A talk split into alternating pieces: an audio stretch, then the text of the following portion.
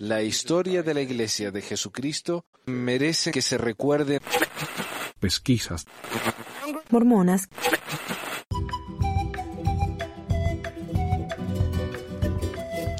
Bueno, parece que estamos en vivo. Bienvenidos a todos a otro episodio de Pesquisas Mormonas. Les habla el Manuel. Y hoy estamos haciendo esto por medio de Zoom.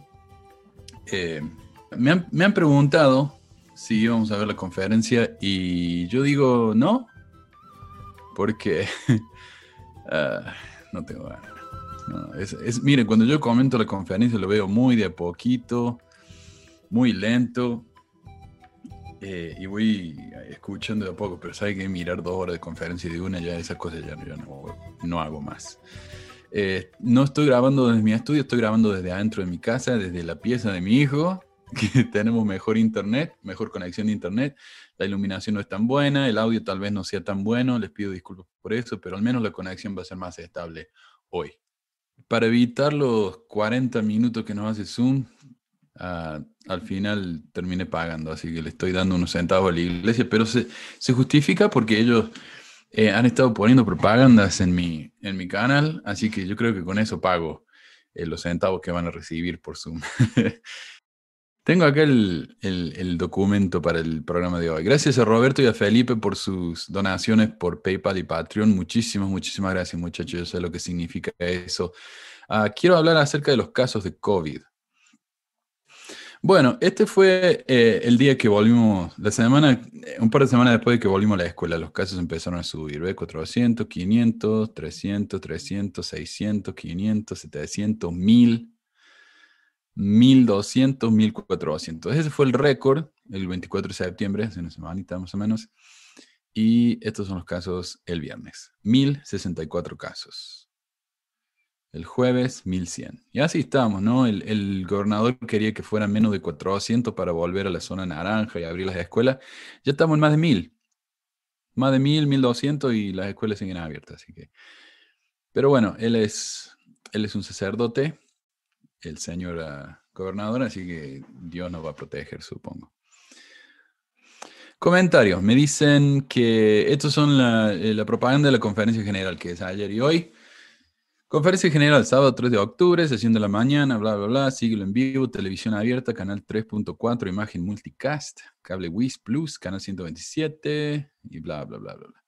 Estos son todos los, canales, me imagino yo, las radios, las radios en las que van a pasar la conferencia. Miren eso en México, por supuesto. Qué locura, qué locura. Claro, y todo el mundo me sigue diciendo, eh, la, iglesia está mostrando la conferencia en televisión en vivo. ¿Qué te parece? ¿Eso es mucho dinero? Sí, es mucho dinero. Lo curioso es que el señor Rosenberg me mandó esto. Dice, este es un post en, en Facebook de la Estaca Pereira. Dice, estimados hermanos, nos están haciendo una sugerencia Ah, nos está haciendo una sugerencia del Consejo Nacional de Comunicaciones, así estemos viendo por la conferencia por internet. Podemos poner nuestros decodificadores en el canal 1 para mostrar el rating y que se reporten medios. Eso ayuda mucho. Los decodificadores envían señal para mostrar que hay personas viendo, de forma que incentiva al canal a volver a hacer estas transmisiones en el futuro. Si es claro, Movistar, ETV u otro proveedor similar pongan el canal 1 durante toda la conferencia de la conferencia hoy y mañana y bien pueden cambiar la señal para ver desde YouTube en el televisor, por ejemplo. También podemos ver la conferencia directamente en el canal. Muchas gracias y que sigan disfrutando nuestra hermosa conferencia. Y yo le pregunté, digo, ¿qué, qué, qué diferencia hace si, qué diferencia hace si lo hacen por, por la tele? ¿Qué les importa los ratings? Y supuestamente el Benji esto es para, para encontrar más miembros de la iglesia, ¿verdad? Es una, una herramienta eh, evangélica esto, no es eh, proselitista, no es, no es simplemente para vender propagandas o eso, ¿no? Y bueno, y esto es lo que me dice el señor Rosenberg. Vea, Manuel, el Canal 1 es el tercer canal más importante de Colombia. Es un canal público, o sea, es el canal más importante de los públicos. Y teniendo en cuenta los dos privados, ocuparía el tercer lugar. Si un programa tiene muy buen rating, ya en abril la iglesia no va a tener que pagar para que pasen la conferencia, sino que entonces el canal no le va a decir, véndame la conferencia, yo le compro la conferencia, como pasa con los partidos del fútbol. O sea, hay un tema económico ahí. El rating de, yo estoy averiguando, el de viernes, sábado y domingo sale el día lunes, más o menos a mediodía. O sea que más o menos mañana a mediodía sabemos cómo les fue con el rating.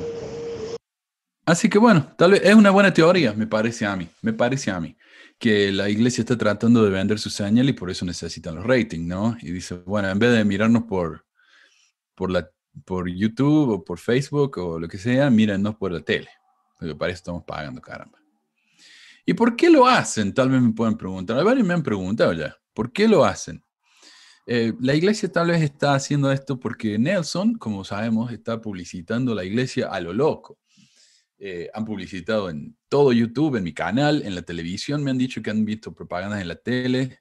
Em, ha cambiado el logo nuevo, énfasis en Jesús, los templos nuevos ya no tienen el Moroni, uh, tienen un pararrayos nomás. Así que sí, este Nelson ha cambiado todo y el, énfasis en la publicidad es una locura. Lo que pasa es que tenían la campaña esa de Soy Mormon y la tuvieron que cambiar porque a, a Nelson ya no le gusta más la palabra Mormon. Ah, vamos entonces directamente al, tema.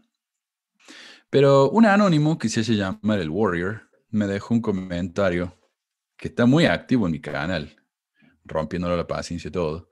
Comentó mi canal de YouTube y puso, el Philadelphia Sunday, Mercury, podría haberlo dicho mejor después de la guerra, después que la guerra comenzó a desarrollarse. Tenemos en nuestro poder un panfleto publicado en Liverpool en 1851. A la vista de nuestros problemas actuales, esta predicción parece estar en curso de realización. Sea José Smith un farsante o no, no hemos tenido un profeta entre nosotros. Y eso supuestamente lo publicó el Philadelphia Sunday Mercury el 5 de mayo de 1861. Eh, yo esta profecía ya la analicé, ¿no? Esta es supuestamente la profecía de la guerra civil que José Smith supuestamente profetizó que iba a suceder la guerra civil. Ya hablamos con esto con Gilmar en mi programa hace años y mostrando cómo no es una profecía, sino un simple análisis de la situación política estadounidense de sus días.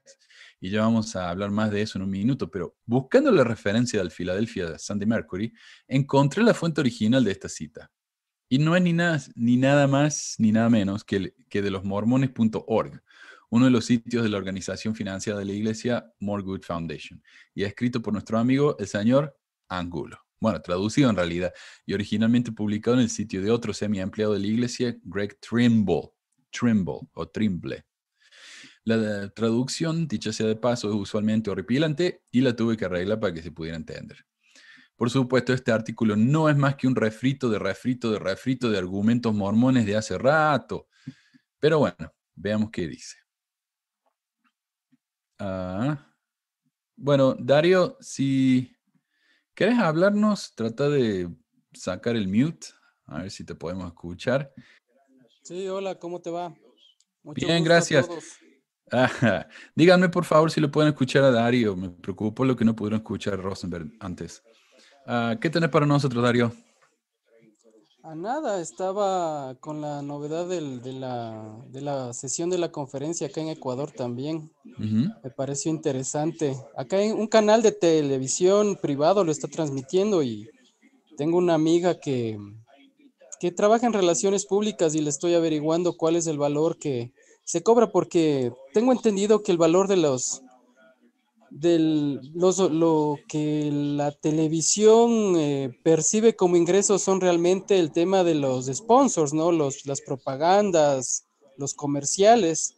Y eh, ellos, están desde ayer con esto. Entonces, eh, este canal, si bien no es tan popular, el canal que acá están, por el que están transmitiendo en este momento, es bien sabido que debe ganar y recibir algún dinero. Y escuché la teoría de, de, este, de este amigo. Rosenberg. Rosenberg, y no, no estoy tan de acuerdo. Yo creo que debió haber algún tema prepagado de todos modos, ¿no?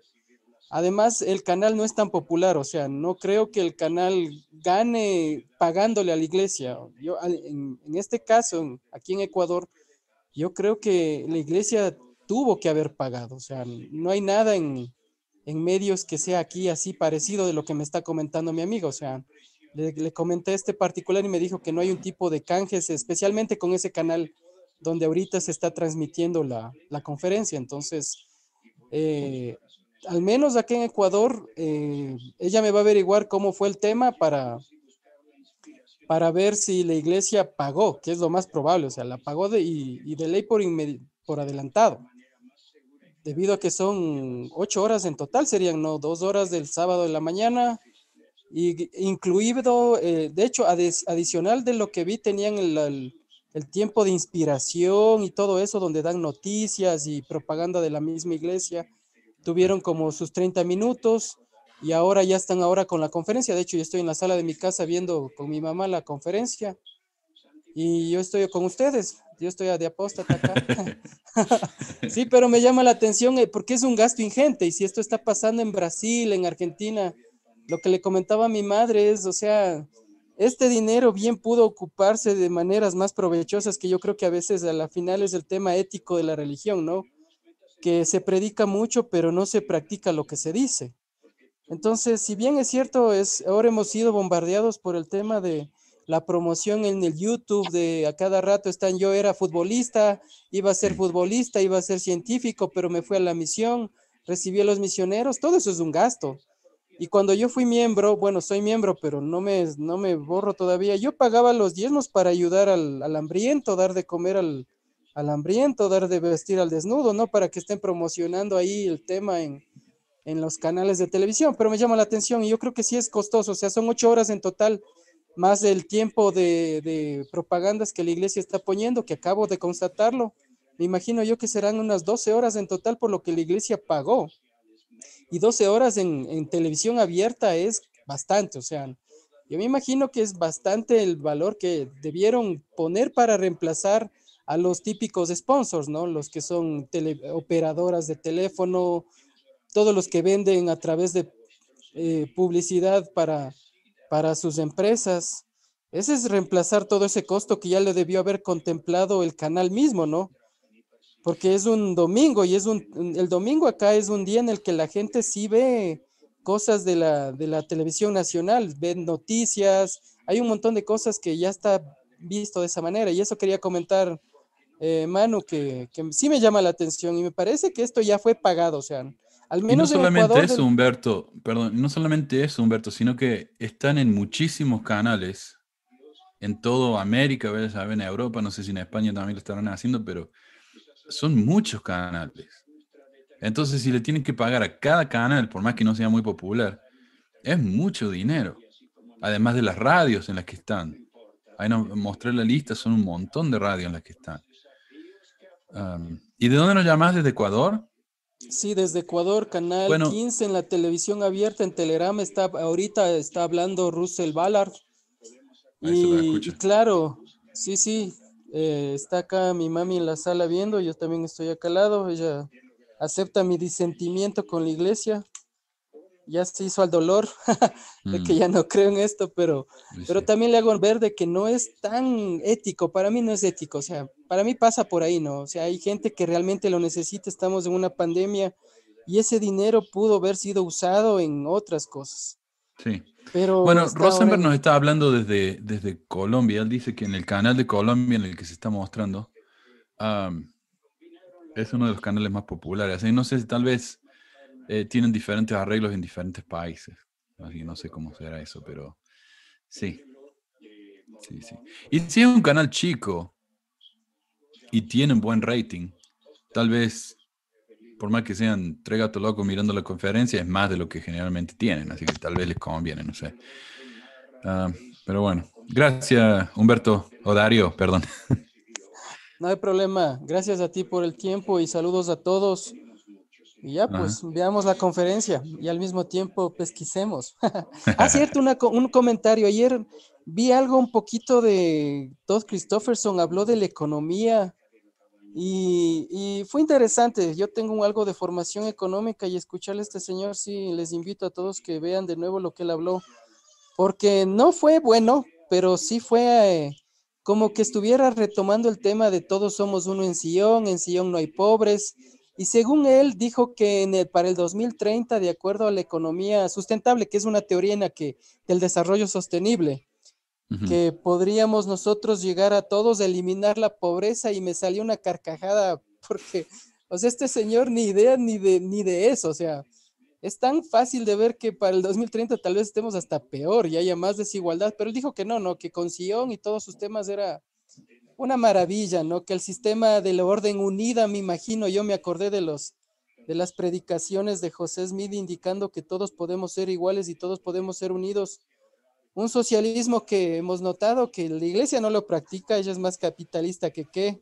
Sí. Y si es que le escuchaba eh, Ezra Tad Benson se revolcaba desde su tumba desde la gloria celestial porque todo lo que dijo fue en contra de las premisas de, de anticomunistas que mencionaba Benson. Benson era, ¿no? El, anticomunista y traumado con eso. Entonces, sí les invito a que lo escuchen porque, porque el señor nada que ver, o sea, ni para, ni para acomodar teorías económicas no le alcanza la inspiración, o sea, dice cosas solo hablando del diezmo y del evangelio que nada, nada que ver, o sea, me, reí mucho, o sea, pero es interesante como para que se dé cuenta las personas que no tienen ni siquiera una formación. Bueno, parece que se nos fue. Sí, ah, yo voy a tener que mirar la conferencia, como le digo, no ahora. La voy a ver más tarde y vamos a comentar. Tal vez podamos hacer un panel como hicimos la otra vez. Uh, pero sí, Sí, la verdad yo mucho de economía no entiendo, pero yo por lo que entiendo, con el dinero que tiene la iglesia ahora podrían acabar con gran parte del hambre mundial. Y no solamente regalar dinero, sino crear trabajos, hacer cosas, ¿no? Como esa. Pero no lo hacen. Así. Bueno, gracias, Darío. Un abrazo, gracias a todos y sigue, sigue con tu programa, Manu. Ok, gracias. Adiós. bueno, entonces continuamos sí estoy pensando que lo puedo hacer de a poco al tema de hoy, a medida que voy recibiendo llamados, si es que nos llegan. Ah, y bueno, entonces, como digo, estos argumentos que nos muestra aquí el Warrior, de que José Smith profetizó la guerra civil, son argumentos muy viejos, muy viejos, muy desgastados, que ya han sido demostrados incorrectos.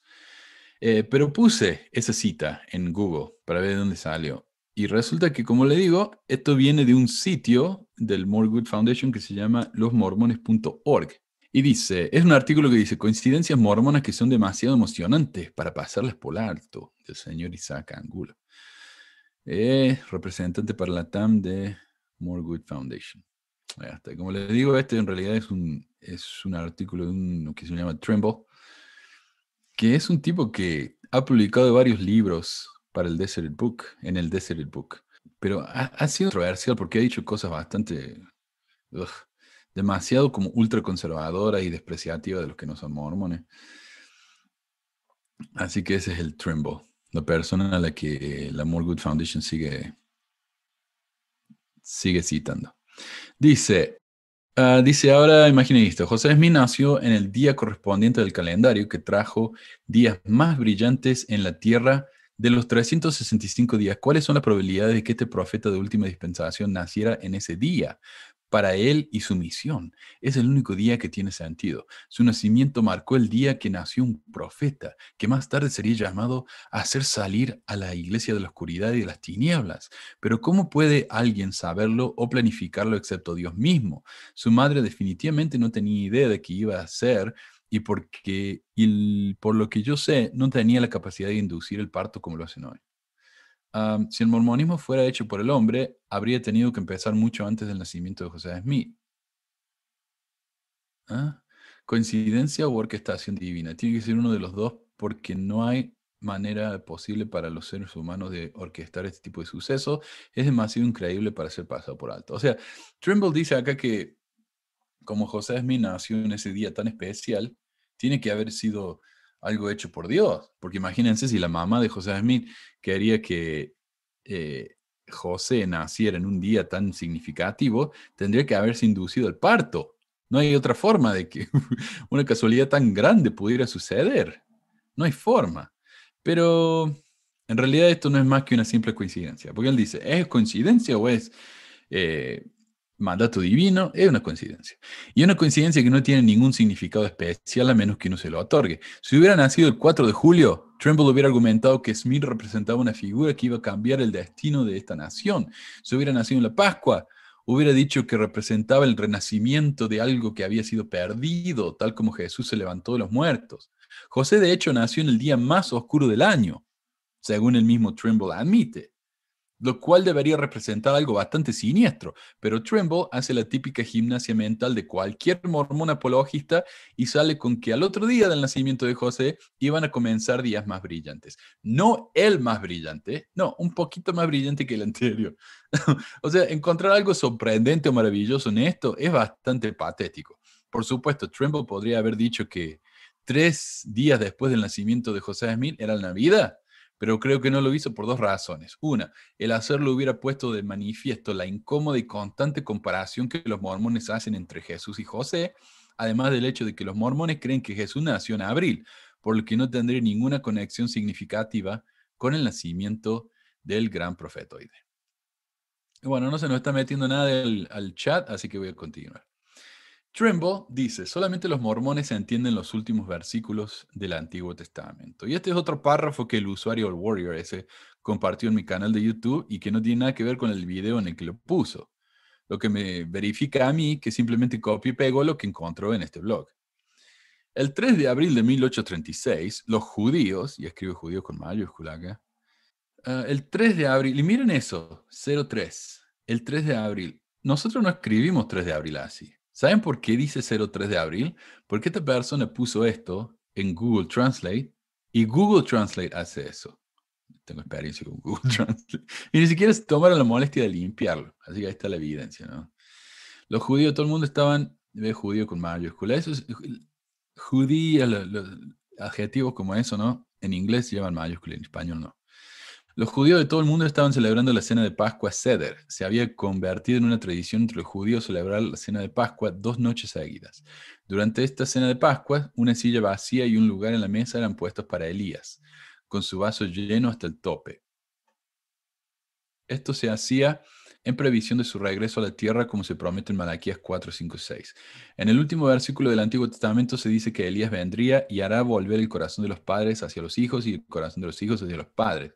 No sé, que yo venga y hiera, e hiera la tierra con maldición. Eh, ¿Quién en el mundo entiende esto? Tiene que ser bastante importante, ¿no? Bueno, hay hay cientos de comentarios sobre esta escritura y el mundo parece entenderlo bastante bien, pero los mormones dicen que ellos son los únicos que la entienden. Entonces, como esos son los únicos que la entienden, según Trimble, esto es una gran casualidad. Así que mientras los judíos estaban preparando un lugar para Elías en sus mesas para la Pascua, Elías vino al templo de Kirkland y concedió las llaves del sello para volver los corazones de los hijos a los de los padres y viceversa. El 3 de abril de 1836, Elías no solo cumplió la expectativa judía, sino también aclaró lo que quería decir la profecía de volver los corazones.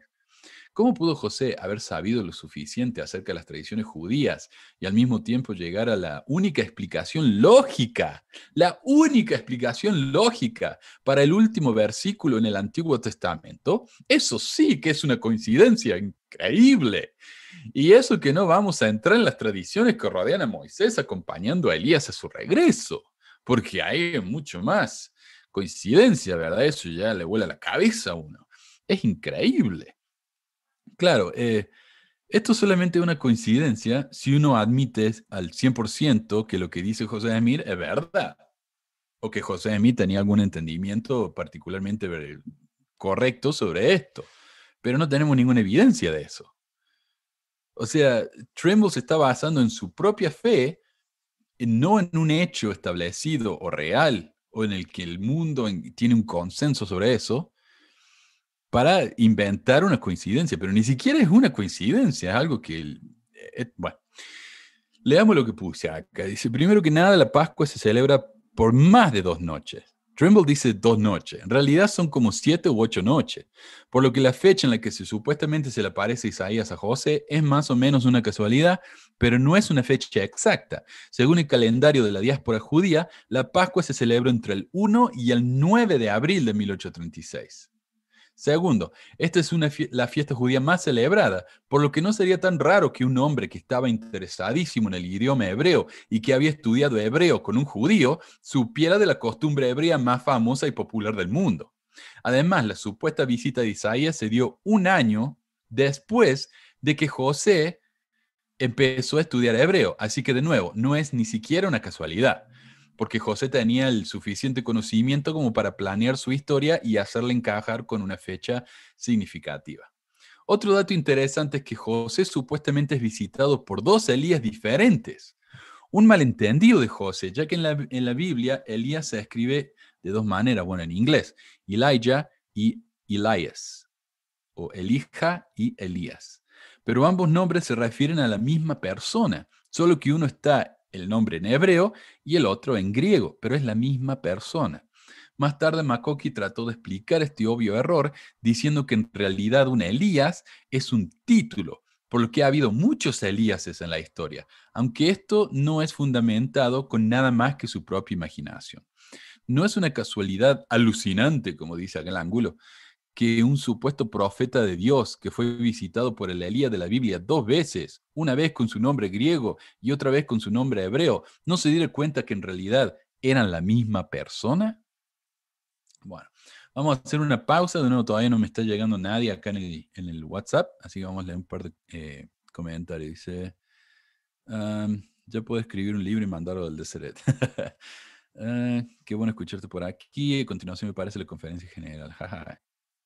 Mi novia nació un 13 de agosto, igual que Napoleón Bonaparte y Fidel Castro. Uh, Diego. Manuel, no hay coincidencia. Smith inventó todo para que le coincidieran sus chorradas. Manuel, me cuesta entrar a la reunión de Zoom. Pucha. Otra cosa que quería mostrarles es, a ver, eh, ¿qué está poniendo la iglesia en su página? Ah, un par de cosas. Eh, yo estaba curioso, ¿qué está diciendo la iglesia acerca de, la conferencia? Porque por ahí, eh, en años pasados, ponen cositas como memes, cosas inspiradoras y bonitas de la iglesia. Así que me fui acá al sitio de noticias de la iglesia y ese resumen de la conferencia. Eh, fotos descargables, bla, bla, bla, sostenimientos y relevos, a quién le importa. Y eso es todo.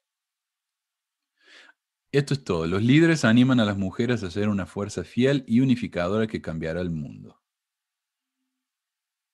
Eh, gracias, líderes, por invitar a las mujeres a que sean una fuerza fiel y unificadora. nada, no tienen nada. Me fui a la página de Facebook, la Iglesia de Jesucristo del Santo Último Día. extiendo mi llamado a la, oración, a la oración a todas las personas de todos los países del mundo, no importa cómo ores o a quién ores, ejercita tu fe, cualquiera sea tu fe, y ora por tu país y tus líderes nacionales. Bueno, esas son las palabras del profeta. Muy inspirador. Hermanas, todas han sido absolutamente heroicas. Me maravillo de tu fuerza y tu fe. Bueno, he demostrado, ha demostrado que en circunstancias difíciles sigue adelante con valentía. Te amo y te aseguro que el Señor te ama y ve la gran obra que está realizando. Gracias, presidente Nelson. O sea, esperemos profecía, ¿no, Guille? ¿Cómo estás? Muy buenas, muy bien. Se me escucha bien, ¿no? Se te escucha, yo te escucho bien. No sé si la gente. Ah, perfecto. pero estamos bien. ¿Cómo estás? Nada, pues aquí está en España y, y bien. Eh, ¿Cómo, comentarte alguna cosilla? Pues hace unos años eh, como que tuve interés de conocer otras religiones y tal. Y aquí en España pues, eh, pues no hay mucha, no hay mucho movimiento religioso en general. La gente se ha, eh, pues, ¿cómo decirlo? Se ha secularizado, lo que se llama, ¿no? Que ha dejado la, de creer en las religiones, en la religión católica, que era la predominante. Sí. Y ahora, pues bueno, pues no es que dejen de creer y, ya está, y se, ha vuelto todo el mundo en ateo, sino que ahora pues como que creen cosas, pues no sé, nueva era, los políticos, etcétera, etcétera.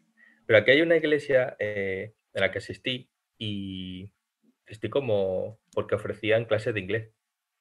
O sea, esa, esa llamada es muy, muy interesante. La iglesia mormona, eh, que aquí en, el, en, cerca de mi barrio, pues ellos mm, sin ningún tipo de compromiso, pues hablas con los, con los misioneros y hablas en inglés y tal.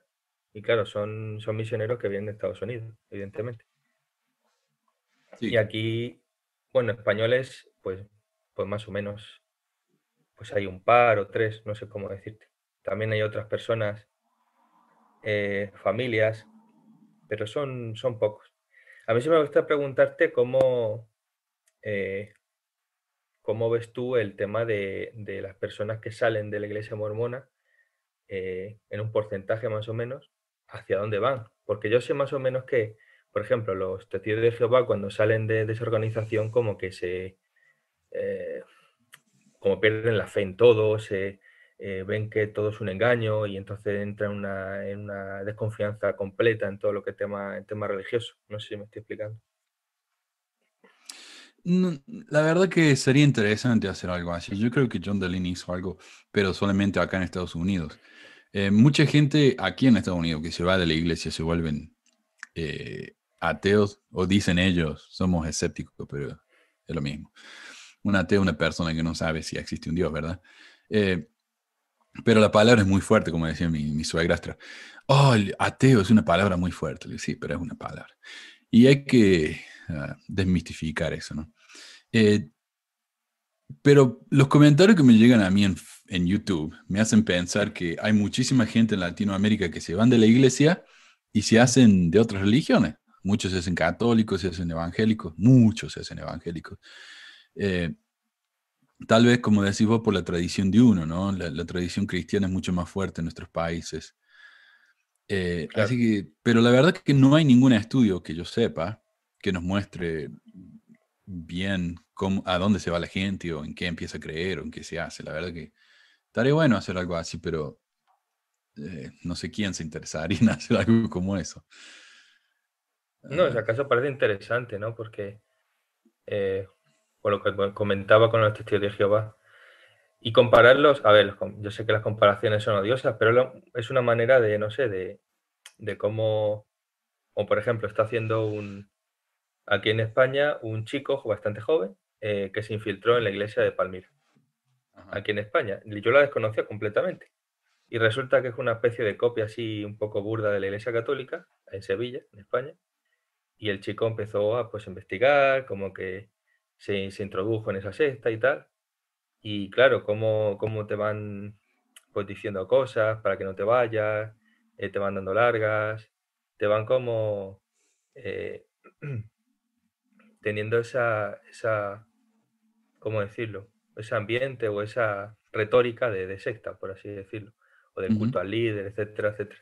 No sé si en, la iglesia mormona, cuando uno se inicia, cuando uno está dentro, pues tiene esa, eh, por así decirlo, esa retórica o ese eh, cerramiento a la persona para que no salga al exterior, para que no se comunique con otros, para tener un culto al líder o al obispo o, o al, o al profeta en ese tiempo, ¿no?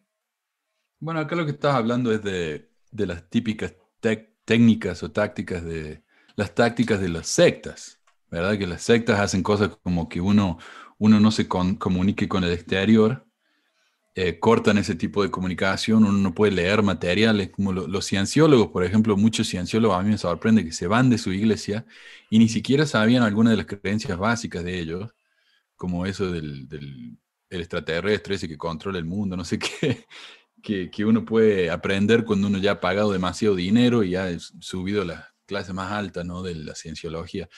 Pero todo el mundo sabemos eso. Pero ellos no, porque no se les permite leer o, aprender cosas sobre la cienciología de fuentes exteriores. En la iglesia no son tan obvios, pero existe eso. Por ejemplo, la misión. En la misión se ve mucho eso. En la misión, cuando yo estaba, hace ya más de 20 años, eh, uno solamente podía comunicarse con los padres dos veces al año por teléfono y el resto del tiempo por carta. Uno no puede leer las noticias. Uno tiene un cierto número de libros que puede leer, pero es muy limitado. entonces sí, hay un, hay un, como uno vive en una burbuja, ¿verdad? Y, y, yo veo que muchos de estos misioneros vienen y nos golpean la puerta y saben menos de la iglesia de lo que cualquiera que ha visto el episodio de South Park sabe. Y es justamente por eso, ¿verdad? Eh, ahora, el miembro común, ellos no hacen eso. Pero cuántas veces me han dicho a mí de chico en la iglesia que uno tiene que ser amigo, buscar amigos dignos, decían, ¿no? Amigos que comparten nuestras creencias porque es más bueno. Es más bueno tener a alguien que, que, nos va a ayudar a ser más fieles en la iglesia y no a alguien de afuera que nos va a hacer una mala influencia. Entonces, existe eso, pero la iglesia ya es tan grande y es tan popular que no puede realmente hacer esas técnicas eh, sectarias tan obvias. Pero... Bueno, testigos de Jehová sí lo han practicado en un momento. Sí. Y es más como que más, no sé. Mira lo que hacen los testigos de Jehová, que si uno se va de la iglesia, la familia ya no te puede hablar. Y si la familia te habla luego de que te fuiste de la iglesia, la familia puede ser echada de la iglesia también. En la iglesia no se ve tanto eso, pero eh, los miembros lo practican de todos modos. ¿Cuántos chicos acá en, Utah, los padres los echan de la casa o los mandan a vivir con los tíos porque se han ido de la iglesia o porque si han salido del closet? O sea, los líderes no lo enseñan, pero está en la mentalidad, de, es, parte de la cultura mormona ¿Y cuántas veces los líderes nos tienen que decir, por favor, si un, si un miembro de su familia se va de la iglesia, sean buenos con ellos, sigan siendo buenos, como si fuera una gran revelación que nos están enseñando que uno puede ser bueno con la gente que no son mormones. O sea, y yo creo que esto es algo que se ha enseñado en el pasado, pero que ahora están tratando de limpiar, porque la iglesia tiene demasiada presencia mediática. Tenemos eh, muchos políticos famosos que son mormones, entonces tienen que tener cuidado. Ah, ¿Y, cómo, ¿Y cómo es el tema este de... Perdona que te pregunte tantas cosas. no, ¿Cómo el tema este de South Park? Eh, que yo, yo vi el episodio y me pareció interesante a nivel bibliográfico. Es decir, hay cosas que aparecen ahí que, aunque se tome ahí de chiste, pues sí que sucedieron, ¿no? Entonces, ¿cómo, cómo, cómo uno se sustenta bibliográficamente, por así decirlo, en estas cosas de, de, de las piedras estas, ¿no? Eh, perdona mi, mi desconocimiento las tablas y este tipo de cosas. Porque sí, cuando, yo, cuando empecé yo a iniciar, no a iniciarme, ¿no? sino a, escuchar, a, estos, eh, pusieron el vídeo introductorio de cómo José Smith, el típico, típico vídeo que te, que te enseña, imagino, ¿no?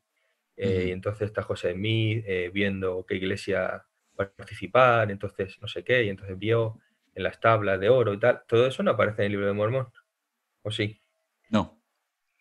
El libro de Mormón menciona algunas de esas cosas, pero no. Eh, hay muy poco de la doctrina mormona que aparece en el libro de Mormón. Y de la historia mormona, nada, porque supuestamente es un libro que se terminó de escribir hace, que hace como más de 1500 años. Entonces, no. Todo lo que sabemos sobre estos temas vienen de fuentes primarias. Tenemos, por ejemplo, testimonios de Emma Smith y de los eh, escribas de José Smith, de que José ponía la cabeza en un sombrero eh, que tenía dentro una piedra y así traducía. Oliver Cowdery decía que José Smith eh, leía lo que, lo que él veía en la piedra de vidente y si Oliver Cowdery escribía algo mal o incorrecto, esperaba hasta que lo arreglara, entonces recién ahí continuaba. Eh, pero ahora sabemos que el libro de Mormón tenía miles de errores ortográficos y de gramática, así que obviamente esa historia es medio real nomás. Tenemos eh, eh, de Martin Harris, de, de, Emma, de, Emma, Smith, como digo, muchos, muchos escritos. Y entonces sabemos, eh, hay demasiados escritos que, se, que concuerdan, como para que no le podamos creer. Además que la iglesia mismo ya lo ha admitido. Si uno va al eds.org y, y busca el ensayo sobre la traducción del libro Mormón, ahí está. La iglesia ya no lo puede negar más. Sí, pero si uno quiere saber realmente de la iglesia mormona, no puede leer nada más que el libro de Mormón. No, no va a aprender nada. No, no, está bien. No, pero es interesante como que luego el libro de Mormón, como el otro evangelio de Jesucristo, como que no se queda ahí. Luego está el resto de libros que también son inspiración divina, ¿no? La pela de oh, precio, etcétera, etcétera. Entonces hay que darle como la misma eh, fidelidad, no cómo decirlo, inspiración divina, es otro, es otro libro. Por eso digo, ¿no? O sea, como que son restauracionistas, pero a la vez son proféticos. O sea, siguen, siguen revelando Jesucristo. Ah, sí. es cierto eso. Y, tal vez ellos digan que una de las cosas que restauraron fue el hecho de que los profetas profetizan. ¿No? Mm. Ah, puede ser. Nada, ah, qué bueno, qué bueno. Mira, me encontré un, un, libro de Mormón. Mira, me arrepiento de, de, no haberlo comprado, porque era un libro, lo encontré de segunda mano, en una de estas tiendas de segunda mano. Y era un libro antiguo de, de, y era grande, era grande, de cómo, de cómo instruir, la instrucción de instructores, por así decirlo. No sé cómo, la verdad es que desconozco, perdona, pero era cómo, cómo se debería instruir un instructor para eh, ir eh, avanzando o ir enseñando, por así decirlo. Sí, el manual de maestros. Sí. sí, el manual de maestros puede ser, ¿no? Pero ¿cómo puede llegar eso a, a una tienda de segunda mano. Me pareció curioso. E, es, verdad, especialmente en tus países, acá sí está lleno. Vos te vas a una tienda de segunda mano, acá y tienen una sección entera nada más que de libros de la iglesia. Ah, sí, eso no es un libro así, como por así decirlo, eh, oculto reservado para los instructores y todo tipo de cosas, ¿no? Sí. Sí, no, son libros, incluso están en el sitio web de la iglesia, uno va y los puede encontrar todos. Ah, vale, vale. Hay, hay un, una página que me gusta, obviamente son muy fieles de la iglesia, no me acuerdo de Biblioteca Sud, algo así. Está lleno de manuales, libros, eh, liaonas, todas las liaonas hasta los 70. Es una fuente maravillosa, la verdad. Ah, sí, porque la iglesia, ellos, a ellos les gusta cambiar las cosas y hacer como que no cambiaron nada. En, en el libro de 1984 eh, hay un gobierno dictatorial que trata de cambiar la historia y, y, hay algo que le llaman el agujero de la memoria. Cuando cambian algo, buscan todos los libros eh, de historia o algo así que, que contradicen lo que ellos dicen y los eliminan. Y, y me parece que la iglesia está haciendo, tratando de hacer eso. Uno va a la, tienda acá de la iglesia, el Desert Book, y no encuentra ningún libro más viejo que, 19, desde que el 2000. Doctrina mormona ya no se publica más. Eh, los libros de, ah, ¿cómo se llama? Kimball, ya no se publican más. Sí. Se están tratando de limpiar así. Nada, en España, pues, pues eso. Ah, hay una, una, cosa curiosa es que eh, aquí a ver, según tengo entendido, no sé si es verdad, tendría que contrastarlo pero según tengo entendido de oídas, eh, había en la época aquí en España, pues hubo un péndulo de irse de, de, tener ideas la Iglesia Católica de derechas a izquierda otra vez, ¿no? Y entonces eh, obispos católicos, pues con ideas más, más socialistas o más de izquierda, por así decirlo, algunos, ¿no? Y, y, claro, la parroquia, en vez de hacerla donde está actualmente la iglesia mormona, la hicieron, la hicieron en el bajo de un, de un edificio. Entonces, donde ahora está bien resplandeciente la iglesia mormona actual, eh, debería haber ido a una parroquia católica, pero no. Oh. Fue, interesante. No, es, como, es, extraño encontrar aquí iglesia mormona. Sí. Nada, y, ah, sí, un comentario así, pues, que, me resulta interesante como el sincretismo, por llamarlo de una manera, el de, de la masonería, o ciertos aspectos de la masonería, pues con, ya no solamente con la, eh, los mormones, sino testigos de Jehová o y, otro tipo de, iglesias cristianas para allá. Como que la masonería todo empezó a tomar fuerza en esos años donde, donde el, eh, Estados Unidos se implantó allá y tal. y aparecieron todo este tipo de nuevos cultos, etc. La verdad que eso no lo sé. No, te voy a mentir, la verdad que ni idea. Ah, yo me parece que no, porque acá incluso hubo un partido político en la época de José Smith que era el partido anti-masón. Está el partido anticatólico, el partido anti-masón. Eh, y José Smith era muy anti-masón. Si uno busca en el libro de Mormón, habla en contra de las, eh, ¿cómo le dicen? Conspiraciones secretas, y eso obviamente en referencia a los masones.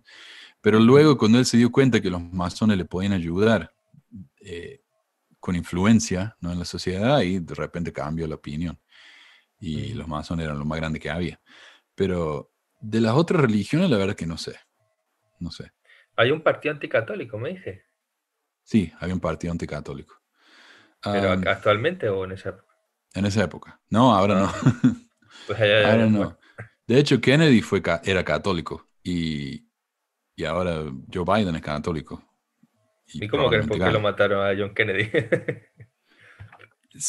no sé, yo en eso no me voy a meter, pero dudo que tenga que ver con la religión. Sí. Ah, bueno. Sí. Ah, bueno, muchas gracias entonces. Vamos a terminar el... Ajá, gracias, Guille. Bye. A ver, bueno, vamos a continuar entonces con el... Gracias a todos. A ver, quiero leer un par de comentarios antes de continuar con el ensayo. ¿Podrías hacer un video de John Deline respecto a unas reuniones secretas de líderes de la iglesia y que eso hizo que John haga un video muy sentido acerca del engaño? Bueno, podemos ver. lo único que me preocupa a mí de John Deline es que muchas de las cosas que él comparte son cosas que ha escuchado, no, no estudios tan serios, pero podemos ver de qué se trata. Patita dice, no es que viven en una burbuja, es que le crean esa burbuja para vivir. Y de nuevo el tema de manipulación con base en la ignorancia de muchos temas. Sí, o sea, ¿quiénes son los más fieles y los más seguidores de la iglesia? Los que menos han leído el libro mormón honestamente. Mientras más uno estudia cosas, menos empieza a creer. Eso me pasó a mí, cuando el presidente Kim, eh, Hinckley dijo que teníamos que leer el libro de Mormón en un año, dijo, todos los miembros de la iglesia vamos a empezar a leer el libro de Mormón al mismo tiempo. Y yo lo empecé a leer con mi esposa y fue la primera vez que yo llegué a la parte esta de, cómo los lamanitas tenían una piel negra a causa de la maldición y eran un pueblo eh, abominable para los rubios lamanitas de Nefita, sí, hebreos rubios, tiene sentido, ¿no? Eh, ahí fue cuando yo empecé a tener dudas tremendas. O sea, por estudiar el, libro de Mormón fue que empecé a irme de la iglesia. Sergio dice, ¿por qué no están viendo la conferencia, pecadores? sí, creo que es el problema también. Hoy no vamos a tener ningún mormón acá contradiciendo, ¿no? Porque están todos mirando la conferencia. Uh, Patito dice nuevo, y el más fuerte es hacer ver el que no hace las cosas que te piden como alguien alejado de Dios, despreciable y enemigo de, tu espiritualidad. Sí, cuando uno, uno se aleja de la iglesia, como eh, yo compartí un mensaje de oyentes, no sé si fue esta semana o la semana anterior, pero un muchacho que volvió a su casa porque él había tenido un desliz con uno de sus compañeros y la gente lo, lo completamente lo ignoró como que no existía el tipo y al final tuvo que ir porque se sentía horrible en la iglesia. Entonces esas cosas existen. Marco dice, la piedra le dictó a Smith una historia parecida a la historia de la resurrección de Lázaro. Ah, Patita dice, cierto, la mayoría de los libros que leíamos en nuestra época ya no se publican más. Dani dice, la cuestión con el capítulo de South Park es que no mienta. Es verdad, todo lo que está en el capítulo de South Park, por más ridículo que nos parezca, es todo verdad y, también hicieron un programa acerca de los cienciólogos. O sea, si ustedes ven el episodio de Sound Park sobre los cienciólogos, van a saber más sobre los cienciólogos que los mismos cienciólogos. ¿Cuál es el número de WhatsApp de Manu? Está acá en la descripción, pero no me llamen por WhatsApp, llámenme por Zoom. Está aquí en el primer comentario en el video. Ok, bueno, eso es todo. Entonces pasemos de nuevo entonces al, al artículo este del Trimble o de losmormones.org. ¿Dónde lo puse? A ver, tanta ventana abierta. Otra coincidencia alucinante. José Smith profetizó la guerra civil casi 30 años de que ocurriera. Lo que hoy se conoce como Doctrina y Convenio sección 87 fue una de las profecías cumplidas más sorprendentes jamás registradas. Lea algunos versículos y verá cómo cada uno de ellos se cumplieron. Voy a leer de nuevo eso. Lea algunos versículos y verá cómo cada una de ellas se cumplieron. Tenga en cuenta que esta revelación se dio en 1832, con José Smith dando comentarios adicionales sobre ello en 1843. La iglesia publicó la revelación en 1851 y fue distribuida entre la fuerza misionera. José Smith no vivió para ver el cumplimiento total de este evento. Eh, pero en 1861 la guerra civil comenzó con la, rebelión, de Carolina del Sur. En el momento que se hizo la profecía no se hablaba de la guerra civil. Hubo una obvia controversia y conflicto verbal, pero nadie, excepto un profeta, podría haber imaginado lo que esa guerra traería y los detalles están ahí en sección 87. El Philadelphia Mercury, Sunday Mercury, y acá está la cita del Warrior, pudo haberlo dicho mejor después que la guerra comenzó a desarrollarse.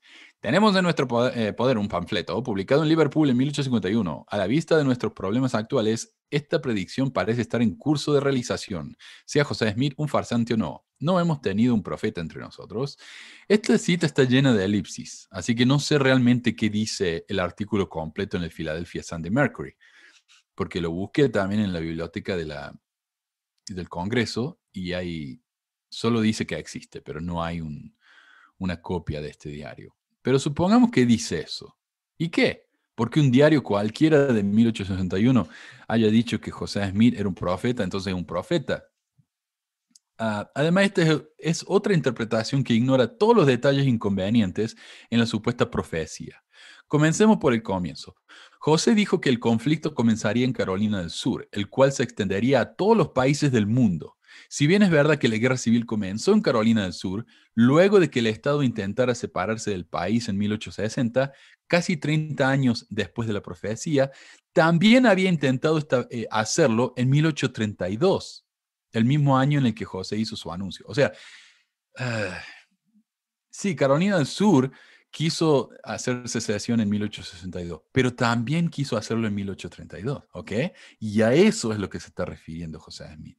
Se estaba refiriendo al conflicto de 1832, no al futuro, el cual definitivamente no solo no se extendería a todos los países del mundo, sino que no involucraría a ningún otro país. La guerra civil fue exclusivamente una guerra de los estados estadounidenses, nada más. En el versículo 2 de la sección 87, la profecía se invalida sola, porque dice, todos los países del mundo se involucrarán. En 1832, el problema con Carolina del Sur no involucró a nadie. Y en la guerra civil, si suponemos que a eso se refiere José Smith, tampoco involucró a todos los países del mundo. No involucró a ningún otro país. En el versículo 3 dice que los estados del sur llamarán a otras naciones, aún el país de la Gran Bretaña, pero Inglaterra se mantuvo neutral durante la guerra civil y no ayudó de ninguna manera al sur más que ignorando el bloqueo económico contra los confederados y comprándoles algodón bajo riesgo de no tener más materia prima para sus telas, pero en ningún momento les ayudó con tropas, préstamos o cualquier otra cosa. De hecho, la reina Victoria declaró la neutralidad del país tratando de evitar así una futura guerra contra los Estados Unidos. A pesar de que la sección 87 dice que no solo habría guerra, ah, que no solo habría sangre derramada entre Estados Unidos e Inglaterra, sino entre todas las naciones. La supuesta profecía de la guerra civil solo funciona si uno, si uno toma en cuenta solo dos detalles. La guerra comenzaría en Carolina del Sur y sería peleada entre los estados del sur y los del norte. El resto de la profecía entera es completamente contraria a los eventos históricos. No es de sorprendernos entonces que él o los reporteros de un diario cualquiera como el Philadelphia Sunday Mercury leyera o leyeran esta profecía al comienzo de la guerra cuando no se sabía más que esos dos detalles y quedara sorprendido. Cuando los, la gente del Philadelphia Sunday Mercury leyeron el panfleto con la profecía mormona, la guerra se estaba ocurriendo ellos no sabían si la guerra se iba a esparcir a todo el mundo o no. Entonces no tenían todos los datos como lo tenemos ahora. Ahora sabemos que esa profecía es absolutamente fallida. Y lo que diga un diario de esa época no nos sirve para nada. Además, los diarios de esa época no eran lo que son ahora, que tiene un equipo de edición, de investigadores, de todo eso. Era un tipo que escribía sus artículos, ponía las letritas en la, máquina, le ponía la tinta, un solo tipo hacía todo. Por ahí dos o tres, pero no era un equipo como los hay ahora. Entonces realmente lo que aprendemos de los diarios de esa época no, es tan sorprendente. A ver, ¿tenemos a alguien? No tenemos a nadie en el, en el Zoom. Oh, sí, tenemos a Joss. A ver. Mientras Joss se une. Joss, bueno, mientras yo se une, vamos a leer algunos comentarios.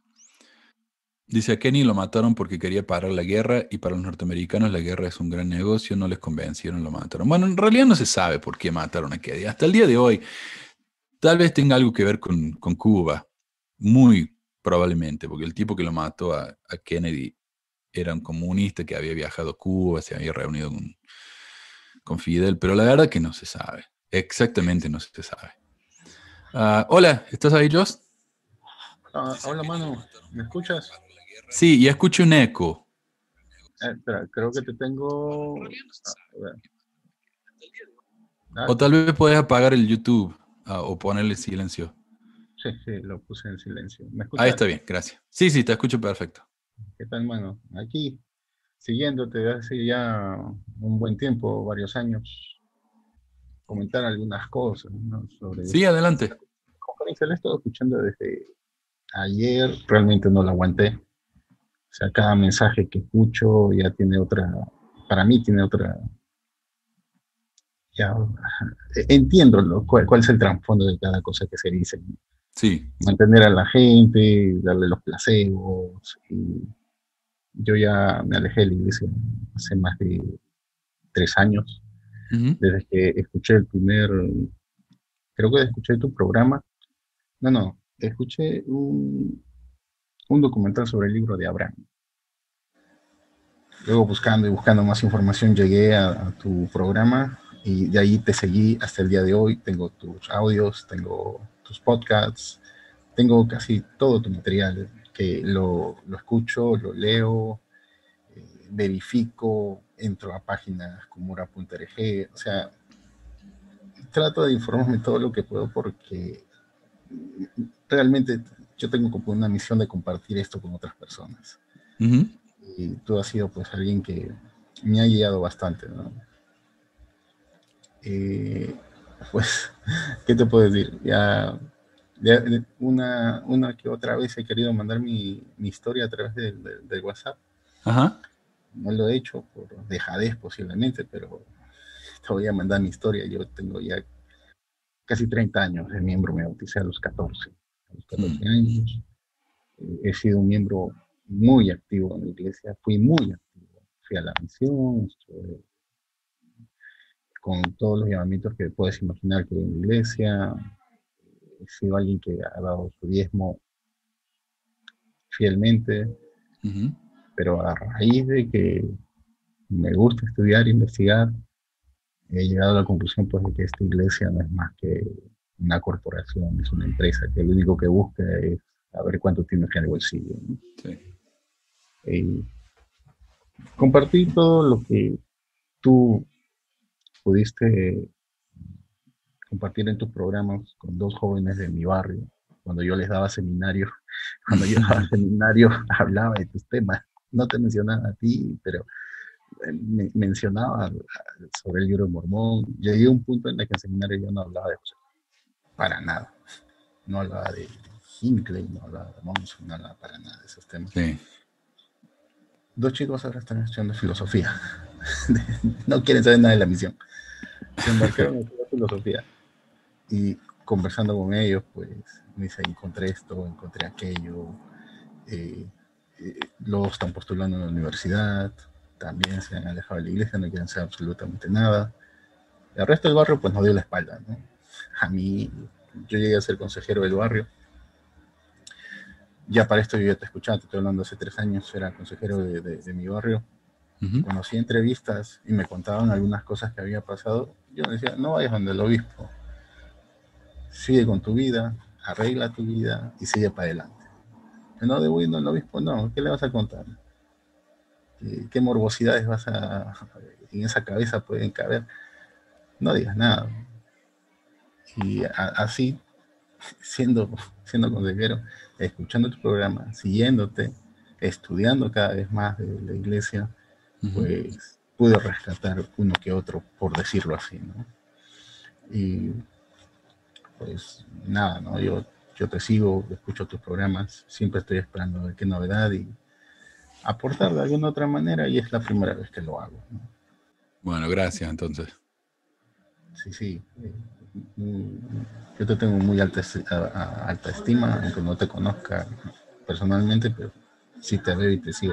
Me he bajado todos tus podcasts, los tengo todos. Gracias. y quiero, quiero agregar una cosita. Eh, yo te agradezco mucho, Joss. La verdad que esto es mi, eh, como yo he dicho varias veces, un hobby, es una, a mí me apasiona también aprender de la historia, de, de, en general, ¿no? Pero esto es lo que sé, es lo que he vivido por 25 años de mi vida. Entonces es lo que, lo que sé. Ahora, mucha gente me escribe para preguntarme consejos personales. Y yo diría, yo no soy muy bueno para esas cosas, porque mi experiencia es muy diferente probablemente a la del resto de los que me están escuchando. Ah. Si alguien quiere una, una, una recomendación para una experiencia personal así, yo les recomendaré que se unan al grupo de Facebook o tal vez al de WhatsApp.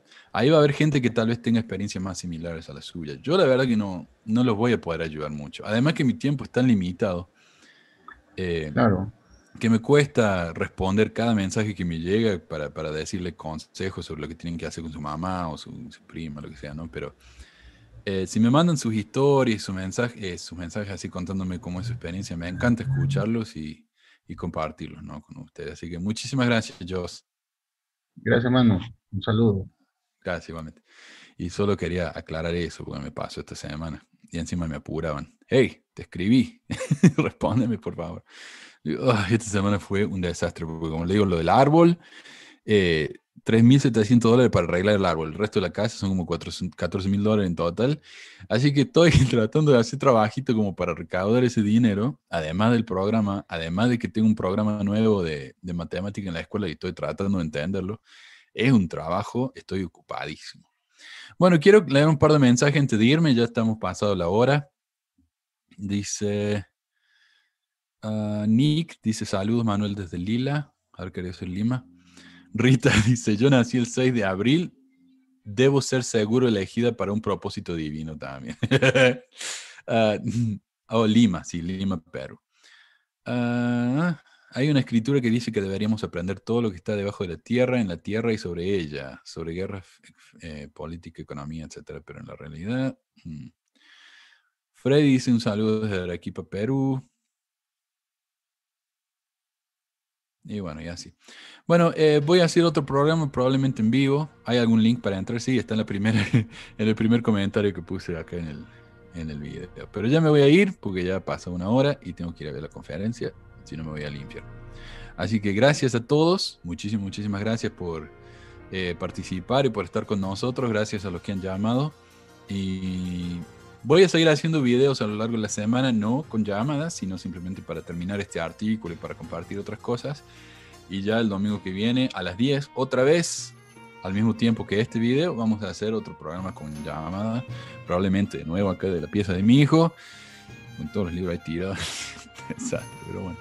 Gracias a todos y nos vemos. Un abrazo. Adiós.